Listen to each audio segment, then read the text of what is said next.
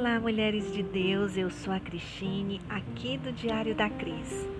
Nossa boca foi criada para abençoar, para edificar, levar esperança, confortar.